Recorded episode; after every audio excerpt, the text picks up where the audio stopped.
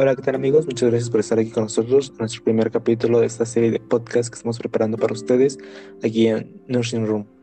En esta ocasión quiero hablar sobre la violencia del noviazgo y para eso traje a dos amigos que son un poco especialistas en el tema para que me enseñen un poco de esto en una conversación amena para hacerlo un poco más fácil de entender tanto para mí como para ustedes que están del otro lado, los cuales son mi amigo Quique y mi amiga Majo, en cuales, los cuales son especialistas él en psicología gestal y en violencia psicológica y Majo en psicología clínica y de la salud, en sexología, así como en perspectiva de género.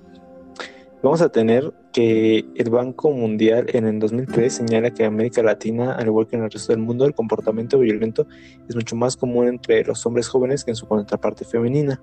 Sin embargo, las víctimas de violencia no son exclusivamente mujeres, ya que según Castro y Riquier, entre los hallazgos de sus investigaciones se encuentra que la mayor parte de las parejas experimentan violencia, y esta se manifiesta desde el inicio de la relación, incluso desde el noviazgo. No es que me haya pasado a mí que quiera indagar en el tema, pero traje a mis amigos para que me expliquen un poco más acerca de todo esto. ¿Qué tal? ¿Cómo estás, Majo? Hola, ¿qué tal? Mucho gusto. Para mí es un placer estar aquí y poder compartir un poco de lo que yo sé acerca de este tema, que creo que es muy importante porque actualmente muchas parejas viven en, en violencia o caen en la violencia y ni siquiera se dan cuenta, porque pensamos que la violencia es exclusivamente física y no es así. Bueno, esto es como un poco de lo que trataremos el día de hoy, pero en general estoy muy contenta por estar aquí y poder platicar con todos ustedes. ¿Qué tal, Quique? ¿Qué tal, amigo? Hola a todos. Hola, Majo. Hola, Alex. Como siempre, un gusto estar aquí con ustedes, acompañándolos. Pues sí, se van a hablar de temas muy interesantes, van a ser temas muy completos y pues quédense a escucharlos. Dinos, Alex, cómo vamos a, a comenzar en tu pues creo que lo importante es ver primero qué es el noviazgo, ¿no? Porque pues todos estamos en una relación, un noviazgo con una pareja, ya sea del sexo opuesto o del mismo sexo. Este, pero creo que no sabemos bien qué es el noviazgo. Entonces, no sé, Kike, tú si quieras explicarnos un poco acerca de esto. Claro que sí, Alex, pero eh, bueno, vamos a definir unos conceptos antes de, comenzar con este tema. Y sobre todo vamos a definir los conceptos de noviazgo y el concepto de enamoramiento, ¿sale?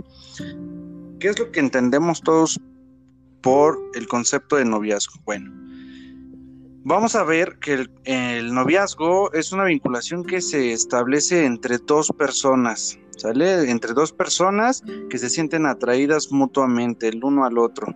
Representan una oportunidad para conocerse, una etapa de experimentación y de búsqueda con actividades, gustos y pensamientos en común. Y es un preámbulo para una relación duradera. ¿eh? ¿Qué tal, Alex? Y bueno, vamos a eh, ver el concepto de enamoramiento y entendemos por enamoramiento que es eh, un estado de ánimo del cuerpo, puede ser un, desencadenante de la experiencia amorosa hacia otra persona. Científicamente se dice que es un proceso bioquímico que inicia en la corteza cerebral, pasa a las neuronas y de allí al sistema endocrino, dando lugar a una respuesta a respuestas fisiológicas internas Parece ser que sobreviene cuando se produce en el cerebro una sustancia conocida como feniletilamina. Por lo anterior, en esta etapa, el pensamiento se vuelve insistente, no puede dejar de, pensar en él o en ella según sea el caso, y el deseo de, de, estar el mayor tiempo posible juntos, buscando obviamente el contacto y la mirada. ¿A quién no le ha pasado esa situación? Sí, de eh, hecho, una vez estuve leyendo, si me permites, este, que el amor a primera vista no existe, sin embargo el olor a primer olfato sí, que es todas esas hormonas que expide la persona que es la que nos enamora en verdad. Este, pero entonces dime, ¿qué sería la violencia en el noviazgo? Así es, entonces vamos a entrar ya de lleno al concepto de violencia en el noviazgo. Y bueno, ¿Qué es esto? Es cualquier acto mediante el cual una persona trata de doblegar o paralizar a su pareja. ¿Sale? Cualquier acto en el cual eh, la pareja quiera someter, quiera doblegar, quiera eh, tener la posesión total sobre, sobre su pareja, sea hombre o mujer, eso es, eh, ese tipo de acto es cuando se va a empezar a, presentar lo que es la violencia en el noviazgo. Su intención es dominar y someter, eh, ejerciendo el poder a partir del daño físico, emocional, el daño emocional o el daño sexual. Para ello se pueden utilizar distintas estrategias que van desde el ataque a su autoestima de la persona, los insultos, el chantaje, la manipulación sutil o los golpes. ¿Cómo ven? La violencia produce efectos que pueden reproducir conductas en sentido negativo y extenderse en los contextos donde interactúa el adolescente. Del ámbito privado trasciende al ámbito público y así se va eh, esta situación incrementando cada vez más. Por lo cual la violencia en el noviazgo merece eh, especial atención y sobre todo, Alex Majo, cuando se inician las relaciones entre las y los jóvenes y se definen roles y límites. Eso es sumamente importante. Las conductas violentas en las relaciones de pareja no son percibidas como tales por las víctimas o por los agresores. ¿Qué quiero decir con esto? Es decir, que los signos del maltrato durante el noviazgo se confunden con, con muestras de afecto. La persona cree que, que, es una muestra de afecto y que en realidad ocultan conductas controladoras. ¿Cómo ves este tema, Alex? Wow, quedo impactado. Este, Majo, entonces, este, explícame tú, eh, mm, comparándolo con un tema que puede ser muy constante de ver en, en clase, como lo es el duelo, y que tiene pasos en los que vamos de uno a otro. ¿Ocurre lo mismo con la violencia en el noviazgo o no? Así es, Alex. La violencia generalmente se presenta en un ciclo en el que el hombre como la mujer se encuentran atrapados. Por, por eso es que a veces es como muy difícil salir de todo esto, ¿ves? Bueno, te voy a platicar un poco de lo que es este ciclo de violencia en el noviazgo. Vamos a ver el ciclo va a tener cuatro fases. Bueno, la primera fase va a ser la fase de acumulación de tensión. En esta fase se van a manifestar insultos, reproches, escenas de celos y control, silencios prolongados, burlas en la pareja, malestar constante y esto va a ir en aumento hasta llegar a la fase 2 que es un estallido o explosión. En esta fase se van a manifestar incidentes de todo tipo de agresión física o psicológica. Pueden llegar hasta golpes, ruptura de objetos y amenazas. Esta es como la fase 2 y después de esto la pareja va como que reconocer que ya ya están llegando más allá y va a empezar a haber un distanciamiento. Este en este distanciamiento va a haber un tiempo de silencio o separación entre la pareja.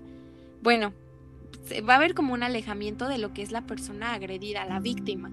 Y bueno, en lo que es la fase de arrepentimiento o luna de miel, se van a manifestar expresiones de perdón, promesas de cambio o puede ser igual por un interés sexual. Va a haber regalos por parte del agresor, una promesa de tranquilidad, de, ay, ya voy a cambiar, todo va a estar mejor, pero realmente esto no pasa. Y bueno, cuando nos encontramos ante una relación donde la violencia persiste, este ciclo se repite una y otra vez, una y otra vez, donde las relaciones, donde la relación va construyendo una espiral y el periodo de duración entre, la, en entre estas diferentes etapas es más rápido cada vez, modificándose el grado de violencia en cada una de estas etapas que te acabo de mencionar. Y bueno, te voy a mencionar hasta qué grado pueden llegar en estas etapas cuando ya las agresiones son muy constantes y este círculo vicioso cada vez es más constante, como te menciono, es como una espiral, cada vez es más. Entonces, por ejemplo, vamos a encontrar que ahora en la fase de acumulación de tensión se agregan incidentes que pueden incluir formas de maltrato físico, empujones, apretones de brazo, tirones del cabello, pellizcos. Todo eso lo vamos a encontrar en esta fase que es la acumulación de tensión.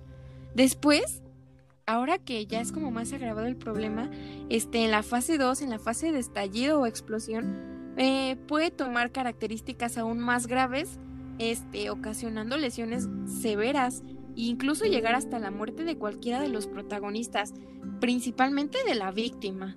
Después vamos a tener como lo, otra vez lo que es el distanciamiento, pero ahora, como te mencionaba, se agrava este ciclo de violencia y ahora puede haber infidelidad, abuso de sustancias que hay por el que me dejó voy a estar tomando, voy a drogarme, como una forma de manipulación o chantaje hacia la pareja. Va a haber crisis de ansiedad y bueno, ahora esto es lo que se va a manifestar durante ese distanciamiento. Después vamos a tener otra vez la fase de luna de miel y bueno, comienza con expresiones afectuosas. Ahora van a ser más breves porque las partes de violencia van a estar prolongadas y esta fase de luna de miel cada vez se va a cortar más, dejándonos como que casi siempre en ese círculo de violencia. Bueno, y bueno, eso es como lo que yo te podría decir de este ciclo de violencia. ¿Cómo ves? Entonces yo pensé que solo existía la violencia física, pero por lo que entiendo, aparte de la violencia física, hay otras. No sé si me las puedan explicar entre ambos, uno solo, como ustedes gusten. Sí, sí, así es, Alex. Este, Majo, si me permites, eh, complementando la información que tú dices, en efecto, la violencia se presenta en distintas, eh, de distintas maneras. Hay distintos tipos de violencia y bueno, eh, vamos, les voy a decir siete diferentes tipos de violencia que son las más comunes en, la sociedad. ¿Sale? Entonces pongan mucha atención, Alex, Majo, porque eh, vienen, vienen temas muy interesantes sobre los tipos de violencia. A ver si, si hay alguno que ustedes no conocían. Tenemos, primero vamos a hablar de la violencia psicológica. Es muy común entre las personas y lo, peligroso de este tipo de violencia es que muchas veces el agresor no tiene idea que está ejerciendo violencia psicológica, ¿sale? Y la violencia psicológica eh, básicamente se trata de cualquier acción o comportamiento u omisión intencionada que dañe la estabilidad psíquica o emocional de la persona, lo cual produce un sufrimiento y pretende ser una medida de control eh, o bueno, esto amenaza la integridad o el desarrollo de la persona. Puede ejercerse mediante insultos, mediante infidelidades, mediante la tortura psicológica, silencios prolongados, la ley del hielo que, muchos la, conocemos, humillaciones públicas o privadas, chantaje, de, degradación, aislamiento de familiares o amigos. Eh, ¿Cuántos casos no hemos escuchado? en los cuales el marido, la esposa no deja salir a, su pareja, ya sea con sus amigos, no deja ver a la suegra, a la mamá, a la hermana. De estas maneras se presenta la, violencia psicológica, eh, amenazas, también entran las amenazas, falta de reconocimiento de cualidades personales, gritos, desprecios, castigos, amenazas, amenazas de abandono, entre otras más. Todo esto engloban la, la violencia psicológica. La violencia física es el uso de la fuerza para intimidar, controlar o forzar a la persona a hacer algo en contra de su voluntad. Y que atenta obviamente esto contra su integridad física. Puede incluir eh, inmovilizaciones, eh, los empujones entre las parejas, jaloneos, las nalgadas que a lo mejor uno cree luego entre parejas lo toman como algo inocente cuando realmente eh, puede ser propicio de violencia física.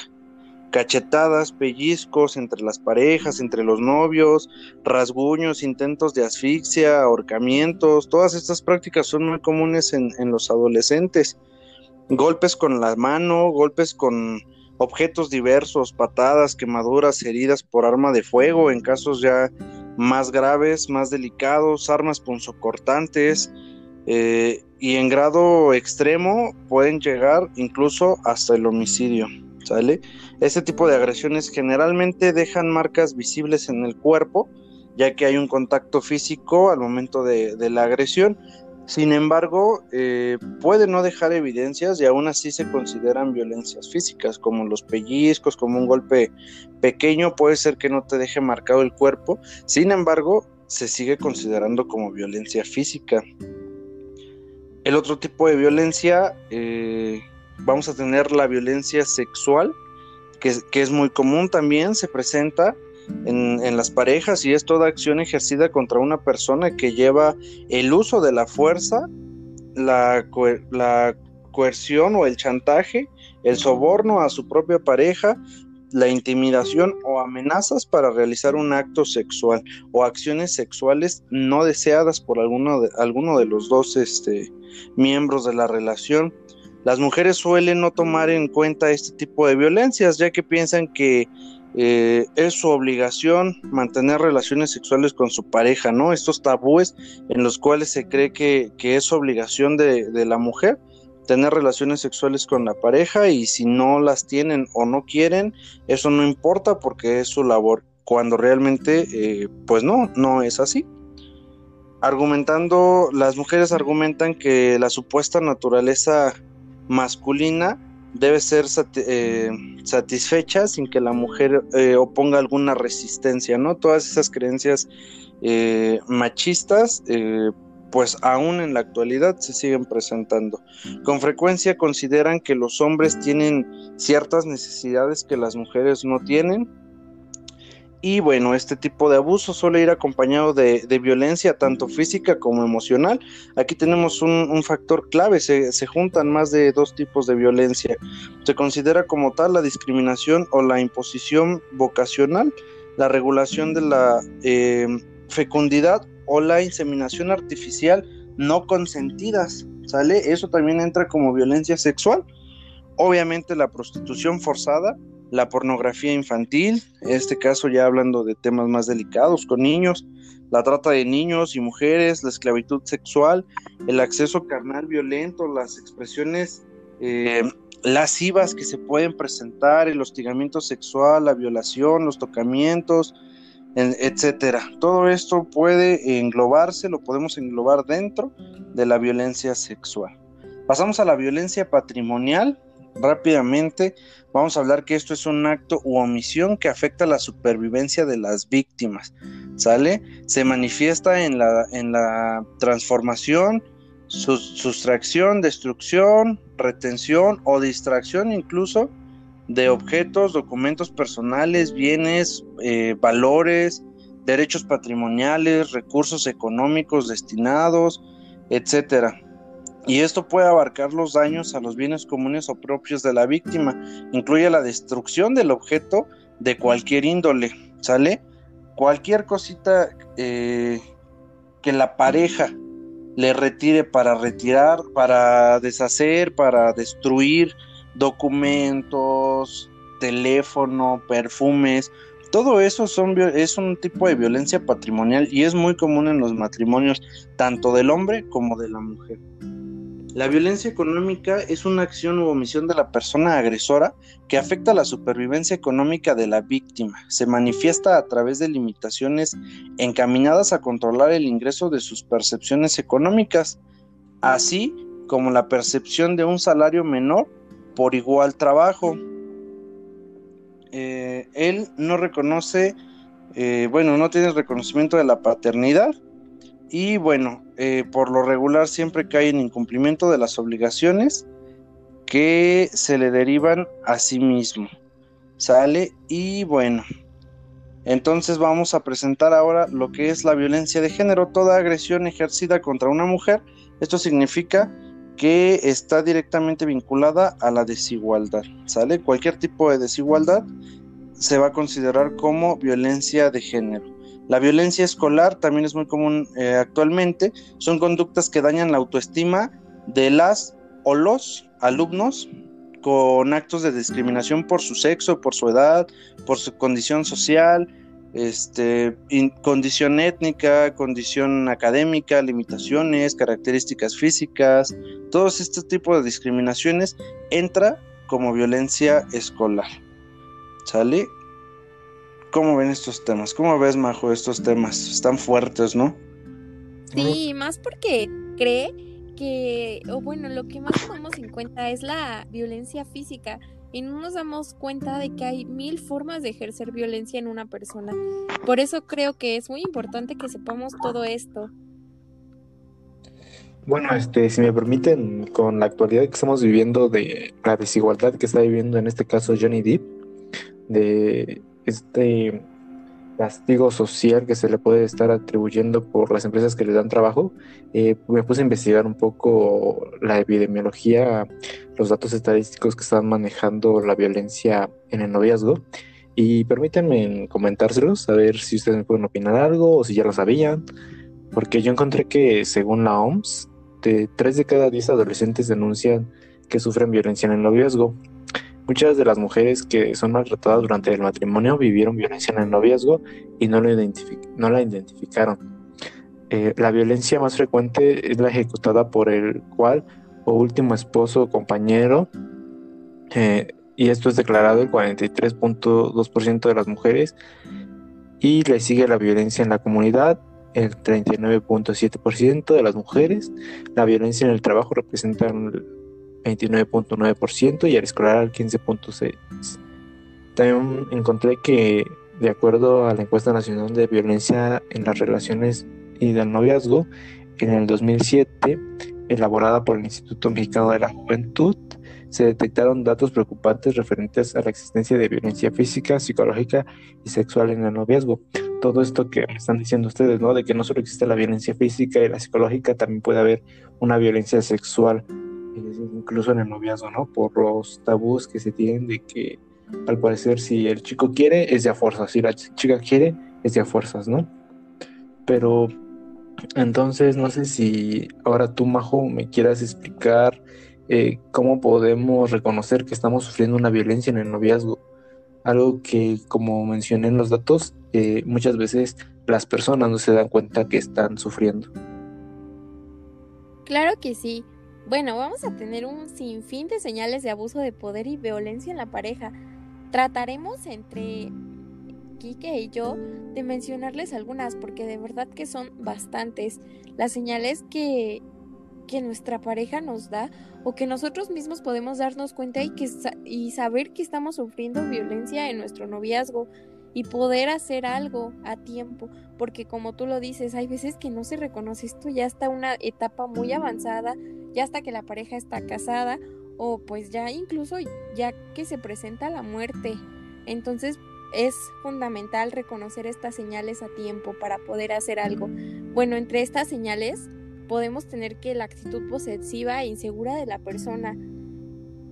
La persona violenta no permite que su pareja tenga amistades y la vigila constantemente. Sin algún motivo aparente, se enoja a menudo con de forma externa que, ay, no sé, pues podemos tener el clásico, no sé, tu amigo no me cae bien, no quiero que le hables, como que este, el agresor comienza a aislar a la víctima.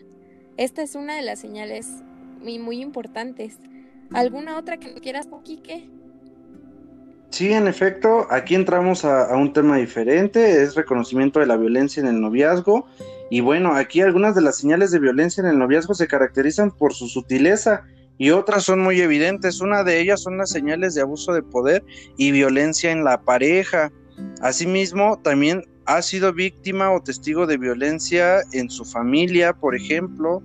Eh, ¿Algún otro ejemplo, Majo? Pues no sé, podemos también el abuso de sustancias nocivas como el alcohol o drogas y la presión para que la pareja las consuma. Eso también es violencia. Así es. Eh, también tenemos que, muchas veces se ponen en situaciones de riesgo cuando han discutido, haciendo énfasis en la violencia física, hay confrontaciones y se crea una, una situación riesgosa para cualquiera de las dos partes de la relación. Eh, bueno, vamos a tener que el agresor también va a buscar tener todo el control de la relación, de la relación y de su pareja. A dónde va, a dónde se dirige, con quién sale, cuántas horas se ven. Todo eso va a buscar el agresor tener totalmente el control de la pareja y de la relación. Así, algo muy común, te cela, te insinúa que andas con alguien más, te compara con sus ex, con sus novios, en pocas palabras, una, una relación tóxica. Eso es otro de los, de los del reconocimiento de, cuando hay un, una, eh, hay una violencia en el noviazgo. Ajá, o incluso hasta el ponerse apodos en la pareja. A veces lo vemos como algo tan insignificante como es un juego, pero no nos damos cuenta que de alguna forma se empieza a ejercer violencia, tal vez mínima, pero que esto puede ir en aumento con lo que les decía como te pone apodos o te llama de maneras que te desagradan, sobre todo en público, que te diga, no sé, ay gordita o no sé, cosas que te hagan sentir incómodo y que él lo note, eso es violencia. Sí, así es. También eh, cuando la pareja no toma en cuenta la opinión de, la otra persona, cuando sucede esto, realmente es una, una violación tanto a derechos como, como un, claro ejemplo de, violencia en el, en el propio noviazgo. Sí, así es. Otra de las cosas que podemos ver ahora muy de moda con esto de las redes sociales y que cada vez como que afectan más en las relaciones esto.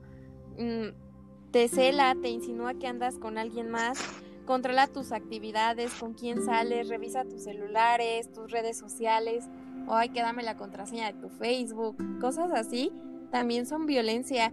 Y bueno, ahora está como que más de moda con esto de que las redes sociales como que están como en su auge. Ahora como que es una de las formas más comunes en que las parejas ejercen violencia. En efecto, así es. Incluso eh, en la misma, en la presencia de la misma violencia sexual, puede haber hasta embarazos no deseados, infecciones de transmisión sexual y hasta abortos. ¿Cómo ves eso, man? No, pues son cosas que no se debería de llegar. tendríamos que, por eso es importante tocar todos estos temas para que las parejas no lleguen hasta ese grado. Y bueno, también dentro de todo esto que mencionamos, otra de las señales que podemos ver que estamos en una violencia en nuestro noviazgo es amenazarte con quitarse la vida si lo dejas. Es como el chantaje de no, si tú me dejas yo me muero, que no sé qué. Y pues eso es también violencia y como que chantaje hacia la pareja para que ella siga ahí. En muchas ocasiones las parejas ceden y ahí siguen. Y bueno, pues aquí podemos igual ver lo que les mencionaba del ciclo la fase de luna de miel, de que perdóname y todo eso y me si si me dejas me muero. Entonces, eso pues no debe de ser. No le cree cuando ella o él dice que lo ha lastimado, o sea, le, le, expresa el, el, problema y la pareja no le cree. Y esto nos da índole para, si nos lo permites, Alex, para empezar a hablar de lo que son los roles de género en el noviazgo. Este, no, antes de que me digas sobre eso, que siento que es muy interesante, déjame eh, dar un poco mi postura de lo que estoy entendiendo, ¿no? Eh, cuando un amigo te puede llegar a decir, oye, tu relación es tóxica, creo que también ahí puede ser un foco de alarma, ¿no? Un foco rojo.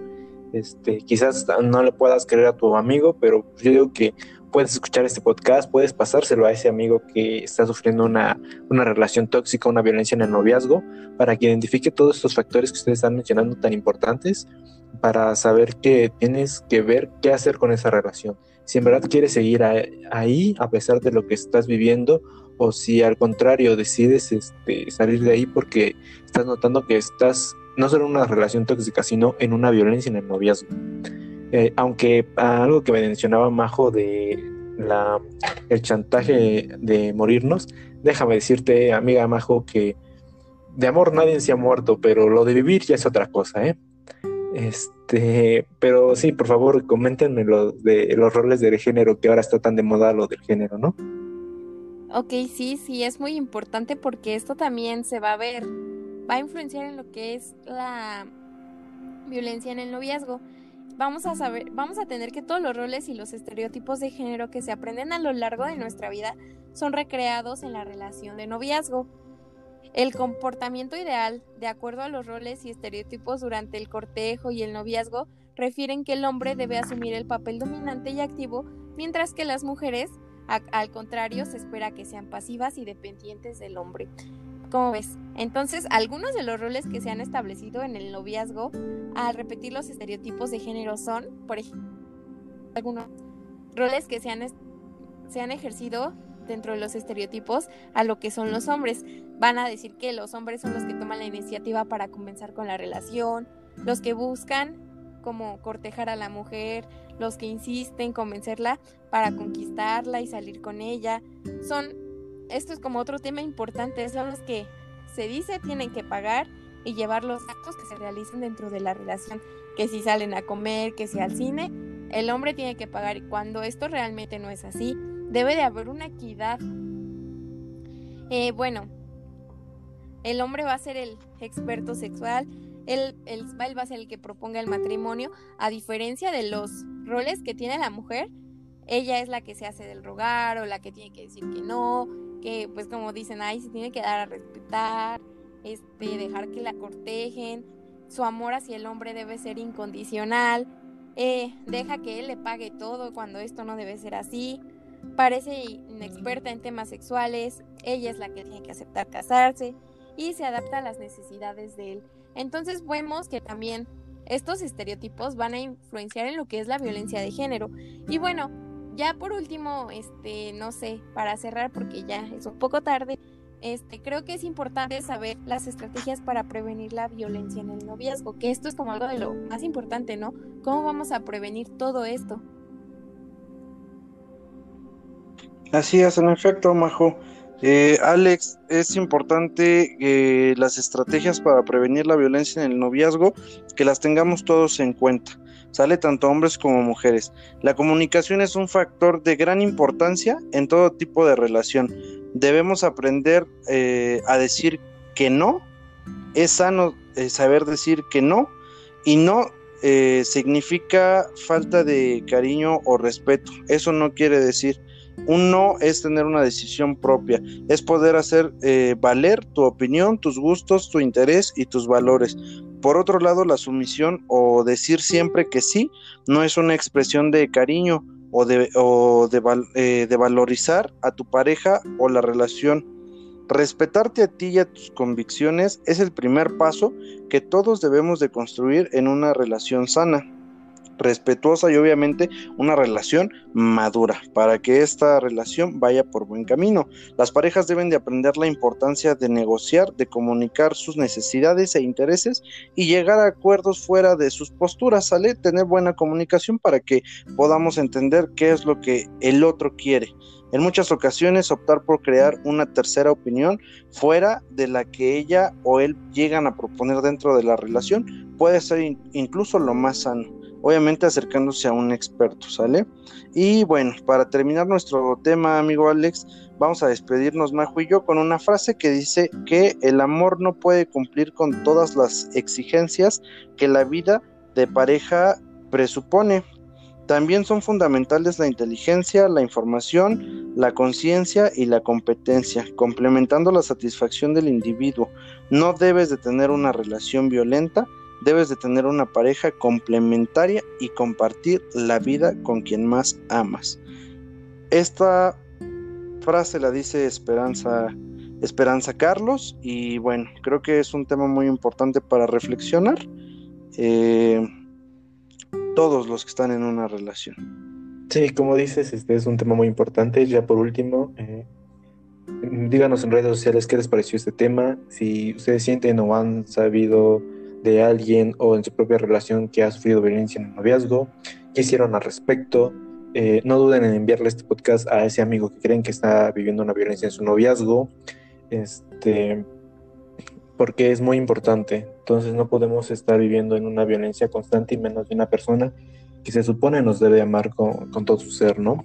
Este, agradezco que hayan podido estar aquí conmigo en este tema tan importante también agradezco a los escuchas y bueno, nada, nos estamos viendo en otra ocasión, ¿vale?